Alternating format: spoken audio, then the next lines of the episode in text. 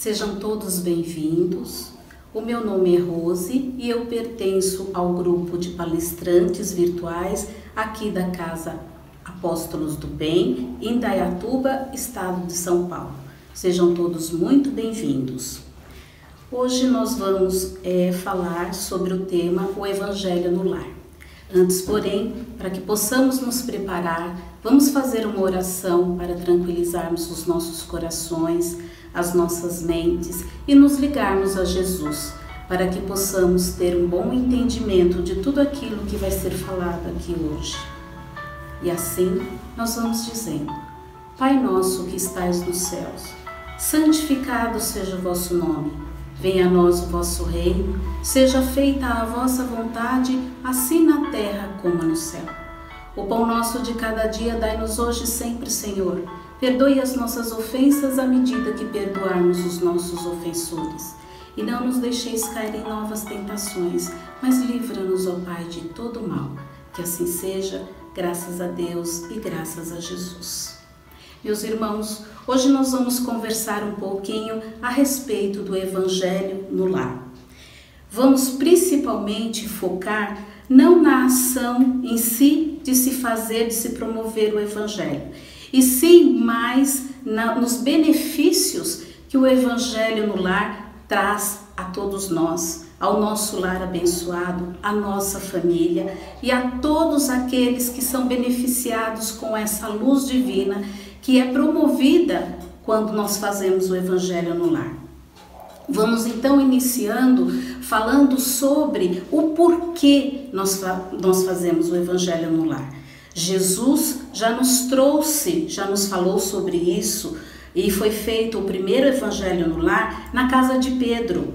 Pedro, um de seus apóstolos que tinha família, mulher, filhos e sogra. Então, Jesus fez o primeiro evangelho lá para nos mostrar, porque tudo que Jesus nos trouxe de sabedoria, de ensinamento, foi através de exemplos. E no lar de Pedro foi aonde foi feito o primeiro evangelho. Então nós devemos tirar grandes lições e profundas, inclusive, de, do, do ato de se fazer o evangelho no lar. Porque às vezes nós pensamos, nós vamos nos reunir em família, fazermos a oração, ler o evangelho, conversar sobre, e existe sim um grande aprendizado nisso. Mas não é só isso. Para que nós possamos fazer o Evangelho com verdadeira força, fé e equilíbrio, nós temos que entender primeiro quais são todos os benefícios que eles nos traz e que nós vamos ver aqui que não são poucos que em apenas alguns minutos, né, normalmente de 15 a 30 minutos, é o que os espíritos nos pedem para fazer o evangelho, quantas ações espirituais são promovidas naquele momento. Primeiramente, a proteção do nosso lar. Por que proteção do nosso lar? Nós precisamos? Sim, nós precisamos. Nós vamos iniciando dizendo que o lar que nós estamos falando aqui não é a edificação física da nossa casa. Nós estamos falando em comunhão de espíritos que foram designados para viverem num só ambiente onde nos ajudamos mutuamente, mutuamente e somos responsáveis uns pela evolução dos outros. Não é à toa que o nosso marido, os nossos filhos e todos aqueles que comungam conosco da nossa família está, estarmos juntos nessa reencarnação. Tudo tem um propósito e na maioria das vezes fomos nós mesmos que escolhemos esses familiares. Por quê? Porque nós temos acertos para fazermos, nós temos é, é, assuntos para resolvermos de outras encarnações, débitos a cumprirmos, porque muitas vezes esses espíritos que estão conosco foram irmãos que nós prejudicamos outrora. Então nós precisamos dessa reparação. E aí nós vamos vindo todos juntos para aprender a amar, a desenvolver o amor incondicional que nós precisamos ter para com os nossos irmãos, que outrora muitas vezes foram até nossos inimigos. Então, eis aí o motivo de nós estarmos todos juntos, reunidos, num ambiente familiar, onde nós aprendemos o fundamento que Jesus nos trouxe do verdadeiro amor, do amor incondicional. Então, quando nós fazemos essa escolha, na maioria das vezes nós temos condições para isso, nós escolhemos todas aquelas pessoas que vão trilhar conosco essa jornada nessa reencarnação. E aí nós adquirimos a responsabilidade de estarmos com esses seres e fazermos por eles tudo aquilo que nos for possível para seu bem-estar, para seu desenvolvimento, para sua educação e assim sua evolução. É difícil, é difícil. Nós sabemos que o convívio familiar não é fácil, principalmente nos dias atuais, onde tantas coisas estão acontecendo devido à evolução, à transformação que o planeta está passando. E não poderia ser diferente qual é o nosso maior e principal alicerce? É a nossa família. Ao contrário de muitos que às vezes falam que a família está desestruturada, que a família não tem mais base, não é verdade. A família ainda é a base do amor, a maior estrutura que Jesus, já nos deu. É na família que nós nos apoiamos, que nós nos confortamos, que nós nos elevamos.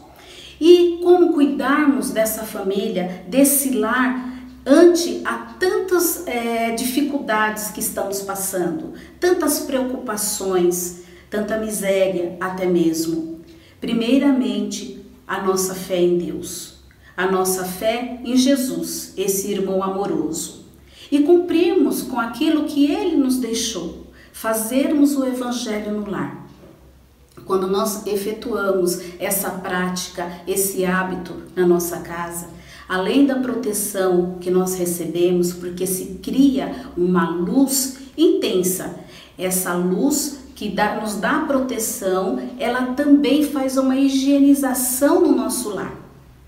É como se nós fizéssemos uma faxina. Nós não fazemos uma faxina física na nossa casa para tirarmos as poeiras, né? Para deixarmos tudo limpo, para termos a nossa saúde física sempre em dia. A mesma coisa é, virtu é no, na questão da vibração. Porque normalmente, com os nossos pensamentos negativos, com os nossos sentimentos negativos, nós trazemos para dentro da nossa casa essas vibrações pesadas. Se nós pudéssemos ver, inclusive, é, como fica o nosso ambiente no, no, no, na questão é, de vibração, nós iríamos ver verdadeiras nuvens escuras ao redor de nós, da nossa casa, ante as nossas preocupações, né, as coisas que estão acontecendo principalmente. Sempre houve essa necessidade de fazermos o evangelho no lar. Por isso que lá atrás Jesus já nos trouxe essa valiosa ferramenta.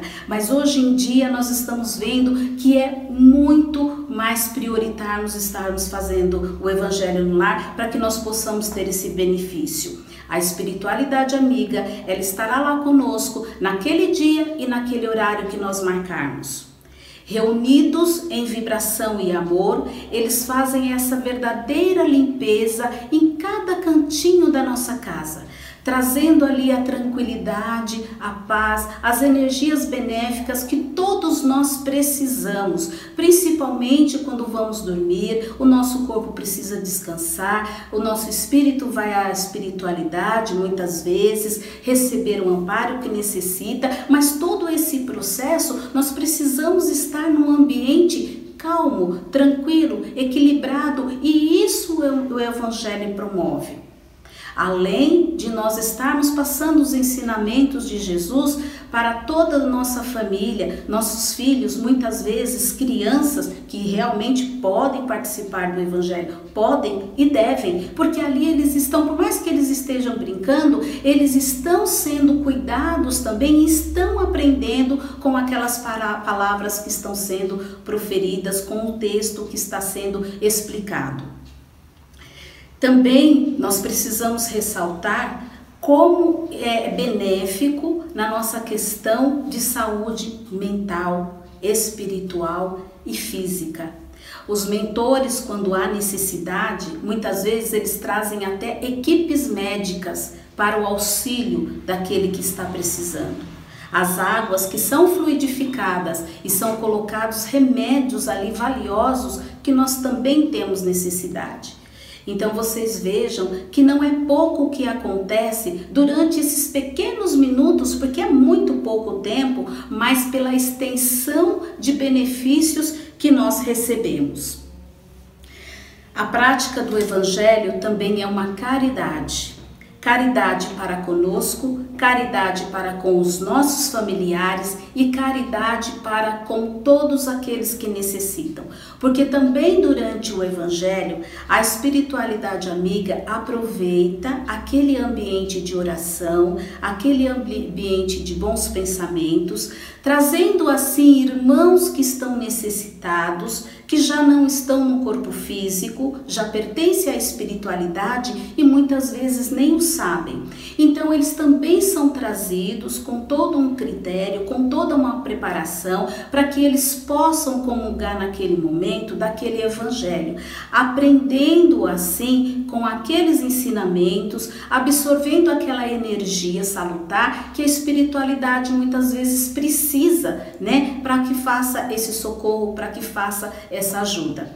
Muitas vezes, inclusive, são trazidos entes queridos nossos que já partiram, ou para serem ajudados, ou muitas vezes para ajudar, dependendo de como eles estejam, de como esteja a condição de cada um deles. A espiritualidade, ela não perde oportunidade nenhuma de nos ajudar, de ajudar ao próximo. Essa luz que é criada com o evangelho no lar, ela não só nos beneficia, ela beneficia toda a vizinhança, muitas vezes até um bairro inteiro. Então vocês vejam que cada pessoa que possa estar fazendo o evangelho no lar, além dele estar praticando a caridade para si, está praticando a caridade para o próximo, para o país e para o universo. Porque todas essas vibrações de amor, elas são é, destinadas aos lugares aonde haja realmente necessidade. Então vocês vejam, meus irmãos, que às vezes em meio a toda essa situação, onde tantos irmãos se encontram necessitados, e às vezes a gente se sente inútil, sem saber como nós podemos ajudar mais. Às vezes não podemos contribuir com uma cesta básica ou algo material, mas jamais deixaremos de poder ajudar com uma oração. E que se às vezes você acha que é muito pouco, você se engana, porque essas vibrações, essas orações, esse momento do evangelho no lar, ele vai de encontro a muitos irmãos que estão necessitados a todos os lugares onde há necessidade. Vocês imaginem se muitas casas, muitos lares pudessem fazer o evangelho no lar, a luz que nós todos juntos criaríamos uma luz de amor, quanto que nós não poderíamos fazer? Às vezes, muitos irmãos nossos que comungam né, é, do Evangelho, da doutrina espírita, é, acabam que não fazendo o Evangelho no lar. Muitas vezes, pela correria da vida, não encontram tempo. Por isso que eu achei muito importante nós falarmos sobre os benefícios do lar.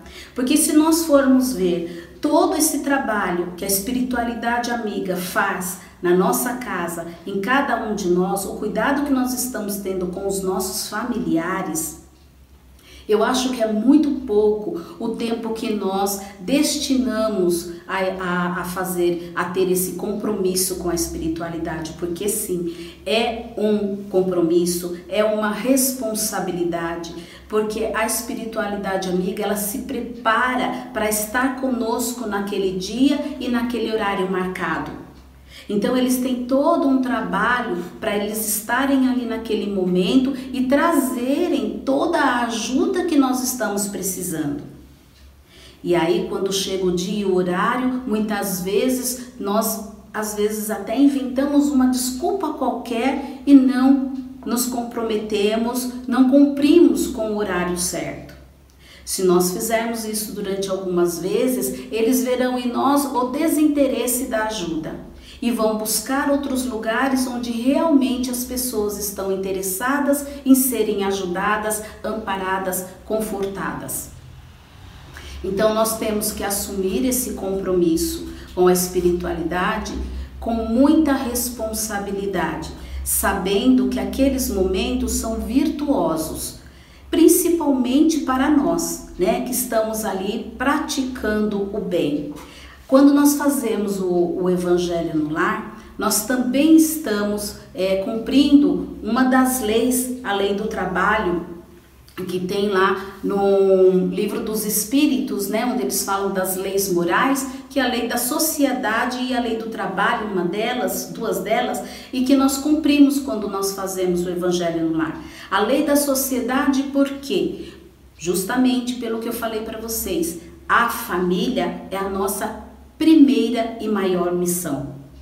É o núcleo onde nós temos que desenvolver as nossas virtudes e ajudar os nossos também a desenvolver as suas. Então, nós estamos praticando a lei da sociedade.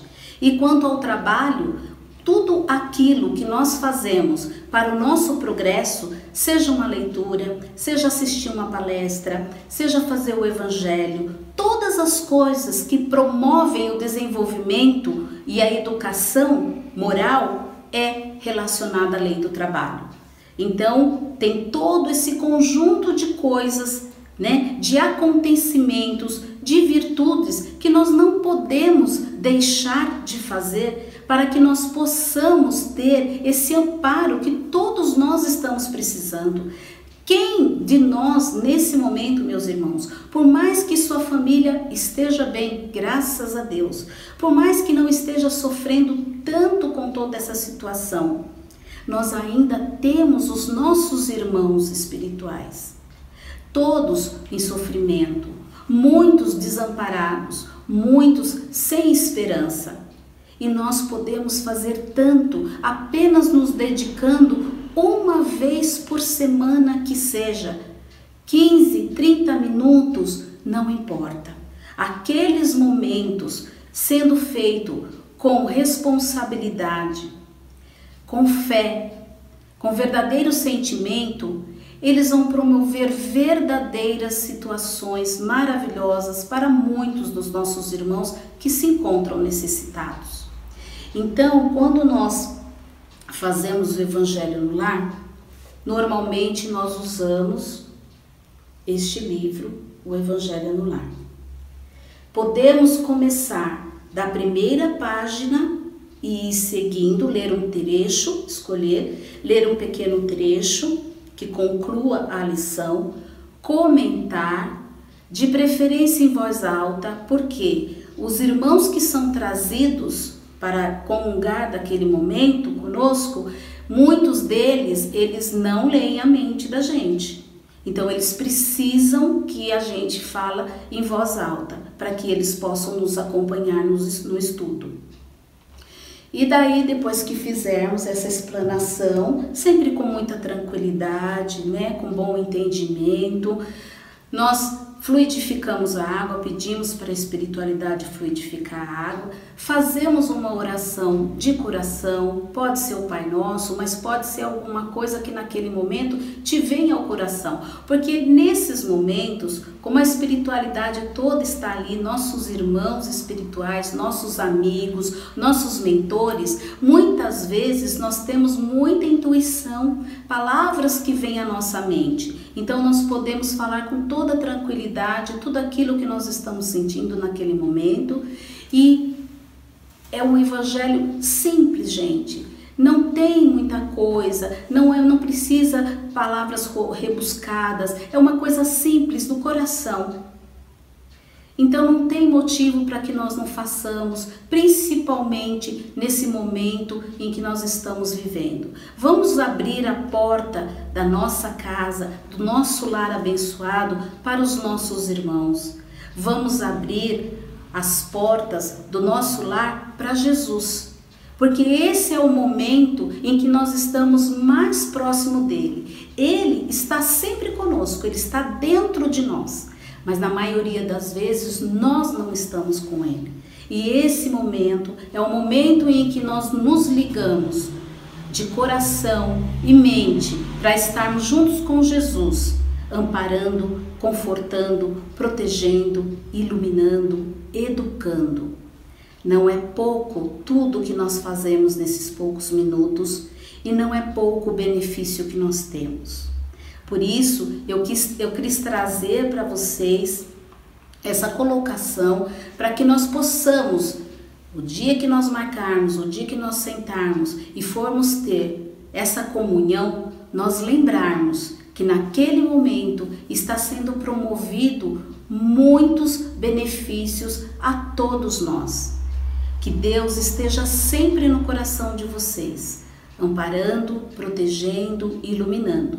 Que tenhamos sempre esperança no amanhã porque tudo que está acontecendo está acontecendo por um motivo.